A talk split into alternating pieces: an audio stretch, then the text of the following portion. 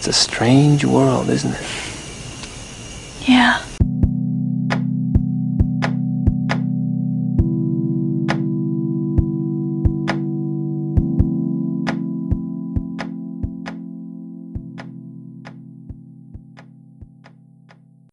Es un mundo extraño. ¿Por qué hay gente como Frank? ¿Por qué hay mucho problema en este mundo? Esto se lo comenta Jeffrey a Sandy cuando están en el carro. Y es una de las frases más características de Blue Velvet, película de la cual les hablaremos el día de hoy. Yo soy Enrique Alcalá y me acompaña Fernanda Gutiérrez. Hola amigos y bienvenidos a un capítulo más de Cine Edición, The Movie Lovers Podcast. En el capítulo de hoy, como dijo mi compañero, hablaremos de Blue Velvet y el cine americano independiente. El cine americano independiente se caracteriza por ser de bajo presupuesto y por romper la manera tradicional de las megaproducciones hollywoodenses. Aumentó en popularidad principalmente alrededor de la década de los 90. No es una fecha así cuadrada, puede ser como inicios de los 2000, un poco, un poco de colchón. El cine independiente abrió paso a nuevos talentos y se le daba la prioridad a visiones creativas y artísticas del director, que pues posteriormente desarrollarían su propio estilo autoral como Wes Anderson, Sofía Coppola, Todd Solondz y David Lynch, que es de quien hablaremos hoy. David Lynch es un director y escritor de cine, originario de Montana, Estados Unidos se caracteriza por su estilo peculiar y misterioso dentro de sus películas. Su primera película fue Erasehead, o Cabeza Borrada, de 1977, que al día de hoy es considerada como una película de culto. A esta le siguió The Elephant Man, o El Hombre Elefante, de 1980, la cual obtuvo sus primeras nominaciones al Oscar y un gran nombre dentro de la industria. Después de esta, decidió hacer Dune en 1984, la cual no tuvo tanto éxito y no disfrutó hacer, por lo que decidió volver a su estilo inicial realizando Blue Velvet o Terciopelo Azul de 1986. Más adelante, en 1990, realizó Wild Heart o Corazón Salvaje y en los 90 hizo la serie Twin Peaks de 1990 y 1991 con una película más adelante en 1992, la cual tampoco tuvo tanto éxito. Pero después de ese fracaso, volvió con la película Lost Highway o Carretera Perdida en 1997, para en el 2001 entregar una de sus mejores películas hasta la fecha, Mulholland Drive.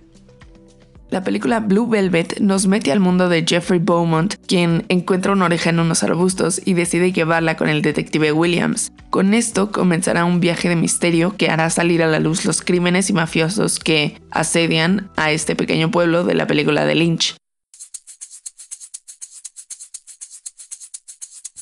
La película tiene el estilo que tanto caracteriza a Lynch, un ambiente misterioso y lleno de deseos tiene una estética muy parecida al cine neonar, con esta parte detectivesca y estos ambientes oscuros, tanto en la fotografía como en las locaciones. De esta manera se refleja a este mundo oscuro, así como lo menciona Jeffrey, pero también tiene este ambiente más alegre en la escena inicial como en la final, representando al sueño americano. Otro elemento estético muy característico de la película, como el de Lynch, es lo bello con fines perversos. El propio título de la película es Terciopelo Azul, y este se representa como la bata que Frank obliga a Dorothy a usar cuando la viola. O las canciones, como Blue Velvet y como In Dreams, que tienen letras muy bellas, pero Frank las reinterpreta con intenciones muy perversas. Es una película que tiene una narrativa de estructura lineal que seguimos en el viaje interno de Jeffrey desde que encuentra la oreja hasta que tiene su vida al estilo del sueño americano. Vemos como tanto él como Sandy en este punto de la película ya han perdido la inocencia, han visto un lado más oscuro, pero ahora pueden ver lo brilloso de la vida, lo bueno, y como dice Sandy, al final de su sueño, pues llegan las aves y llega lo bello y al final gana el amor, ¿no? Una de las temáticas que aborda Lynch en esta película es la artificialidad del modo de vida cotidiano estadounidense que es representado en la manera que retrata las primeras escenas del ideal de una familia propiamente americana y lo sintético que puede llegar a ser. Entra también el voyeurismo de una manera en que en escenas parece que observamos, o más bien nos observan en escenas, por ejemplo, en las habitaciones que son para Lynch, un lugar privado en donde la perversión sucede y en donde se desarrolla una lucha interna de personajes que se externa en sus acciones. Y esto de sentir que nos observan al mismo tiempo que nosotros observamos nos mantiene al límite en varias escenas de la película. Nuevamente, pues tenemos una película con una representación oscura de la sociedad, plagada de corrupción, que parecen contaminar nuestra mente con patologías, creando monstruos como Frank.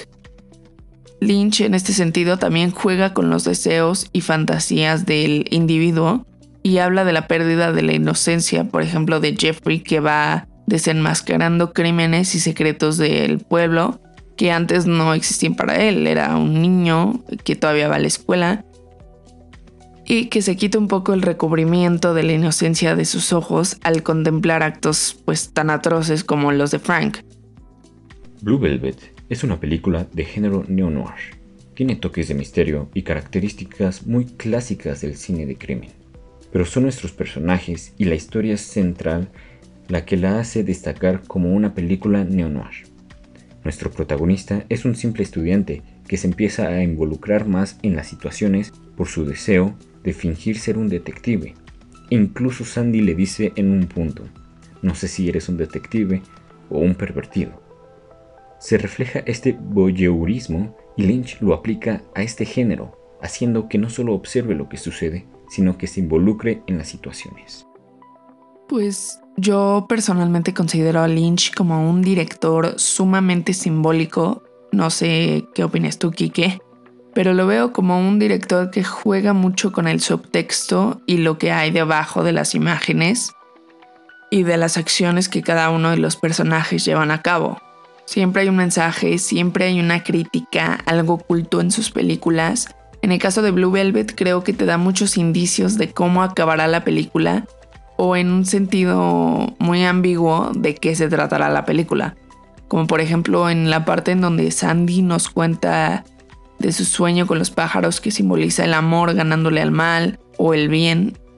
O en la parte del inicio que vemos cómo se mete como en forma subterránea al pasto y vemos los bichos Creo que es una manera de decir que hay algo oscuro debajo de lo bello o de las apariencias en este caso. Lynch me gusta, te digo, por todo lo que hay debajo, aunque creo que lo hace de una manera muy cruda, que también es parte de su estilo como autor y como director. Me gusta que en la película juega y manipula nuestros sentimientos y nuestras reacciones y más que nada el punto de vista del espectador, que es lo que te mantiene como en un estado de tensión en pues muchas partes de la película. No sé si te llegaste a sentir así, Kike. Creo que es un director también con películas con cargas muy sexuales, que claro podemos conectar con las ideas de Freud y Lacan, pero que también es un director muy personal, que ahora que lo pienso, también me hace pensar en algunas escenas en El perro andaluz de Luis Buñuel, que también vemos que trabaja con Dalí, una cierta influencia con la oreja y las hormigas, ya sabes, que ellos lo representan como una mano. Las hormigas que decían representaba lo malo que tenemos dentro que luego sale. Lo, lo, todo, todo lo oscuro que hay dentro de nosotros que logra salir. Y creo que Blue Velvet es una película muy buena que recomendaría por todos los elementos simbólicos que maneja, las dualidades, el inconsciente, la psicología de los personajes. Y bueno, la fotografía también es brillante con su uso de sombras, colores saturados. Y es una película que también totalmente recomiendo, pues porque Lynch pues, es uno de los directores más relevantes de, pues de las últimas décadas, ¿no? Entonces, totalmente la recomiendo. Que no es un director fácil, o sea, siento que tienes que meterte a, explorar un poco su cine, tienes que leer un poco a ver cuál era su simbología, porque también que no es un cine fácil de entender, no es un director fácil de entender, sino que tienes que meterte en su cinematografía y leer y tener referencias para lograr entender el mensaje que quiere transmitir. O no, también puedes verla por el simple placer de verla. Exactamente, estoy muy de acuerdo contigo. Lynch en todas sus películas es muy simbólico. Siempre tienes que ver un poco más a fondo de lo que te muestra, porque todo siempre tiene un significado. Y aunque no siempre lo entiendas, él siempre lo pone. Igual me gusta mucho cómo relacionas con Luis Buñuel, ¿sabes? Porque yo la verdad al inicio no lo había pensado, pero tiene mucho sentido. Y bueno, muchas de sus otras películas sí podemos decir que tienen estos toques surrealistas con los sueños. Lo tenemos representado en Lost Highway y en Mulholland Drive, pero en casi todas sus películas podemos notar estas cargas sexuales que mencionas, pero todas con un motivo.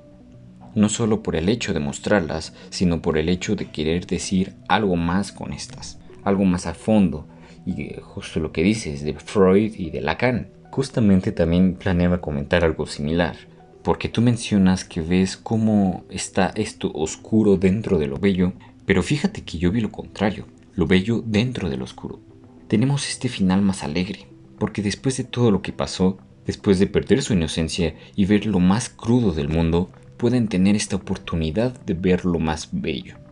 Incluso siendo como el sueño que ya mencionamos y que mencionó Sandy, pero sin olvidar todo lo que vivieron y es por eso que me gusta mucho cómo termina con la frase It's a strange world o es un mundo extraño, repitiéndola pero ya en otro ambiente, ya con un ambiente más alegre y no con el ambiente oscuro con la que lo dijo por primera vez Jeffrey.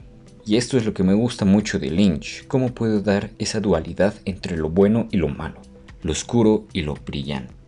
Antes de irnos, los dejamos con unos fun facts de Blue Velvet. Varios actores fueron considerados para la parte de Frank, pero muchos encontraban al personaje muy repulsivo e intenso. El papel de Jeffrey fue originalmente ofrecido a Paul Kilmer, quien lo rechazó, describiendo al guion como pornográfica, aunque menciona que él hubiera hecho la versión final que se estrenó en la gran pantalla. Dennis Hopper, al contrario, se reporta que dice, tengo que hacer el papel de Frank porque soy Frank. Jeffrey dice, estoy en medio de un misterio, exactamente a la mitad de la película. La película contiene varias referencias al asesinato de Abraham Lincoln. Jeffrey es advertido de no ir a la calle Lincoln, en donde se encuentra el departamento de Dorothy. El nombre de Frank Booth hace referencia a John Wilkes Booth, el asesino de Lincoln.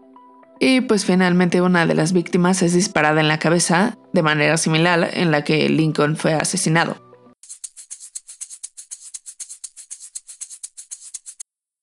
Y bueno, eso es todo por hoy. Gracias por acompañarnos y te esperamos la siguiente semana en otro episodio de Cine Edición, The Movie Lovers Podcast. Hasta la próxima.